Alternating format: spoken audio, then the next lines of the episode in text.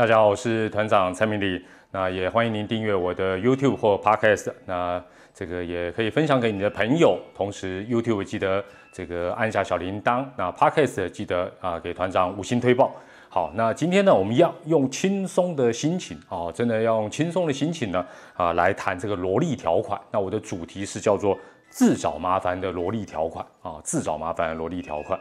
那我先讲一个题外话哈，那因为前一阵子大家知道中华职棒有所谓的这个规则补数这个东西，那之后大家就是因为有一些滚动的现象，所以大家就说，哎呀，这个会不会补数再补数啊？补数补数又补数，基本上不会了哦。我讲的不会的意思是说，如果你还记得话，这个那时候秀出，大家也有也有媒体有秀出这个规则补数的那个条文，你有发觉它是一个纸板啊？不不不，不是纸板，它是纸本的补数。哦，也就是中华之王很多东西它还没有完全就直接数位化，像这种规则补数啦，一些规章，它还是大部分都会印出来。哦，那如果它是数位化，然后又不公开，又隐藏在联盟的网站里，哦，或者在云端，那当然它可以随时大家都知道嘛，你可以拿点出来编辑，然后就可以修正或再再补数。但问题它是印成这个纸本的，所以基本上。就算他要做修正或补数，那也是明年的事情。我这边先讲一个呃这样的一个补充。好，那我们回到这个萝莉条款，那我也看到很多网友这段时间的一个讨论。那昨天段算是呃这个等于是有一个定案啊，也就是啊外籍洋将要在台湾效力满九年之后就视为啊本土选手。好，那各方的看法当然很多啦。哦，但是我为什么会觉得这是自找麻烦？因为感觉起来负评比较多。哦，负评比较多，会感觉起来好像就是你通过了，变得很多余。那所以我看法的第一点就是说，萝莉条款，大家就像很多球迷讲的，就是它变成反萝莉条款了。那这个就有一点矛盾，有点很很莫名了。也就是说，大家讲的看得到，但是吃得到吗？哎，搞不好吃得到，其实也很难讲，好不好？萝莉如果稍微尽量好好保持一下。那我在想说，这个时间点，中华职棒包括各领队通过这个。啊，萝莉条款它的用意是什么？是要创造一个话题呢，还是说要表现出呃这个球团提案协商的一个能力哦，还是要引战？这这我就不得而知。但感觉起来，呃，好像负面的声浪比较大一点。好，那第二点，有球迷讲说萝莉条款是必要的，因为可以吸引优秀洋将来台或留台。那我会觉得基本上这个是不成立的啦。哈，因为这样讲好了。就算你把九年下修到七年、六年、五年，其实我觉得都一样。关键还是 COCO 啊，还是薪资啊。你想想看，一个譬如说年轻的投手，他来到台湾，假设他两三年之后反而更这个呃成长，那球技更进步，他会怎么做？他会说：嗯，因为中华职棒有萝莉条款，所以我就继续待满九年，会吗？那么阿达玛派克，他当然马上就会有人。他的经纪人就把他介绍到 KBO 到 NPB，或者他重返美国职棒去挑战中华职棒。这么多年来的例子都是这样，哪哪有一个人说我要留下来，然后要等萝莉条款，等九年、等七年、五年，他都不会等，因为他立刻可以赚到更大笔的钱。他了不起再回国就好啦。所以我觉得这个说能够吸引啊优秀洋将来台或留台，我觉得这个完全是不成立的。好，第三点，有人提到规划的问题，这个基本上没有规划的问题。这个跟篮球界当年需要戴维斯打中华队，那个是完全不同的意思。而且比较矛盾的是，你希望这个人假设啦，假设中华队真的需要投手，需要有人规划，你当然是规划年轻有战力的外籍选手。你怎么会去规划一个已经三十八九岁的？这这个不是很矛盾？到时候罗莉快四十岁，代表中华队去打十二强，打 WBC，你觉得像样吗？干赫？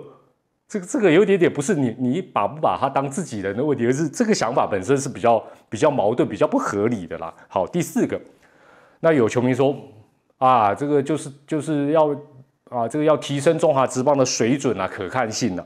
那我觉得根本知道是不是应该是要如何提升本土投手的水准才是长久之道？怎么会说我我尽量开放洋将，然后来提升中华职棒的水准？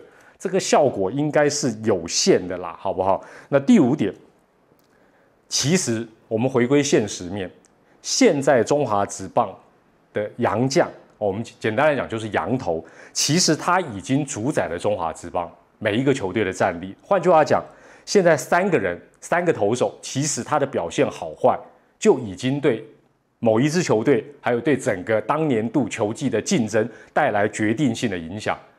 那你可以想象，未来假设一个礼拜我们还是打五场比赛好了，以前是三个羊头先发嘛，变四个羊头先发，就一个本土投手先发，啊，你干喝？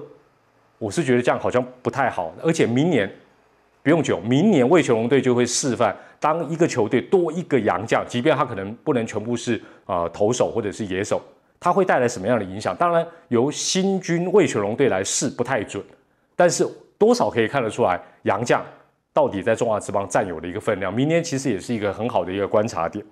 另外啊有球迷讲到说啊，这个哈定九年呐，以后罗莉哦老了离开台湾了，离开富邦了，到时候这个罗莉条款就会改。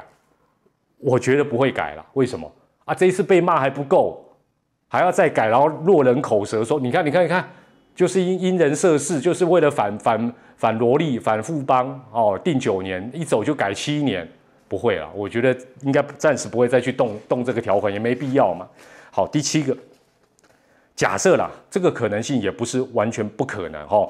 二零二三年，萝莉还在中华职棒发展，哦，假设这个这个这个萝莉还是老当益壮，我可以我可以预言，到时候大家还是骂，哦，尤其是萝莉效力以外的其他的这些球队一样骂，尤其萝莉如果还大杀四方，大家一样骂，会觉得说不公平，这这就是这样。现在大家。啊，我跟你讲，用兵来兵去啦。现在就算替萝莉讲话的，到时候萝莉如果不是帮你那队投球，反而把你那队吃的死死的，你会不会骂？我觉得会吧。你说，哦呦，我我我乐观其成。好啦，这这这种话听多了啦。另外，放眼未来五到十年，真的，这个条款就算九年或下修到七年、八年，意思都一样。放眼五到十年，这个条款对谁有利？不是现在哦。未来五到十年，原则上就只有对萝莉有利而已啦。萝莉是最大的受，还是最大的受益者。虽然他没有办法，比如说明年后年就享受到，但是因因为没有人资历这么深嘛。另外还有谁有利？就是网罗他的球队有利。你说对大环境有多么的有利？我我觉得有限啊，我觉得有限。好，第八，有球迷讲，哎，萝莉又不是富邦的奴隶，各队都可以争取啊。没错，这个讲的真的太好。但第一点，邦邦的财力基本上不输其他各队，这是第一点。第二个，有句俗语，“近水楼台先得月”，这大家一定听过。第三，萝莉，包括现在他跟邦邦是合约期间，他合约也可以再做一些附加条款等等，这是外界基本上，当然他现在可以大大方方的做了。哦，做一些假设，做一些哦激励条款，什么条款其实都可以做啊，因为反正萝莉条款已经过，哦，所以基本上，呃，如果萝莉真的继续留下来，我想他跟现在的这个球队继续哦这个携手奋奋战的几率，应该是大过于他转到其他球队，哦，除非富邦觉得说阿里岛我不要你啊，那那是另当别论。好，那大家都大家最近在猎屋嘛，说哎，到底是谁反萝莉呀？我必须要这样讲。如果我有支持特定球队，我反而会想说，如我的球队啊，这个邦邦以外，当然是邦邦以外的，到底是哪一队在支持邦邦啊？尤其是说，如果啊什么八年就过，七年就过，因为这个对富邦以外的球队根本就基本上是不利的嘛。所以大家在在讲说，哦要要这个其他各队哦怎么样怎么样？我觉得其他各队的反对合理。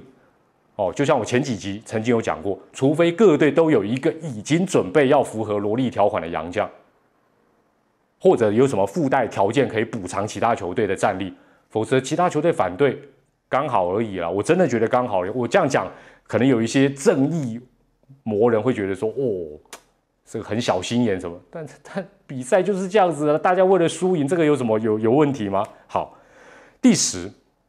萝莉条款，当然了，未来它在规章里面不会叫萝莉条款，它一定叫在什么杨绛的那个规范里面第几条如何如何。但是我们想一想，这这么多年下来，这个所谓的用人民为主的条款，基本上都是因人设事，让大家觉得中华职棒还在草创的一个过程当中。那中华职棒一直说我们都是比照日本职棒啊、美美国职棒啊，哦，但问题是，人家日本职棒早就有了，如果这个萝莉条款五年前就提出，不就没事了吗？那大家现在有听到一个噪音，为什么？因为扫地机器人它突然跑出来啦，我没有想到它这时候会出来啊，好不好？所以大家稍微忍耐一下，我快讲完了。好，那最后我讲一个结论：越高阶、越高水准的联盟，它对于相关的限制一定越少。为什么？包括国籍也好，人数也好。那中华啊，美美国职棒大联盟当然是最好的一个例子。那中华职棒与其说降低对外籍洋将的限制，不如想办法提升起来，降低对外籍洋将的依赖，这个才是治本之道。当务之急要提升本土的水准，提升本土的水准。那大家第一个会想到就是土头。我另外一个想法给大家参考：土炮如果早就把萝莉打趴了。哎，大家不是说哎熟悉了就好打？这几年大家都讲这个理论，萝莉也来台湾够久了吧？还是能够大杀四方？那土炮要加油！土炮如果能把萝莉早点打趴，萝莉条款就不是任何问题，萝莉也就不成为任何的问题，不是吗？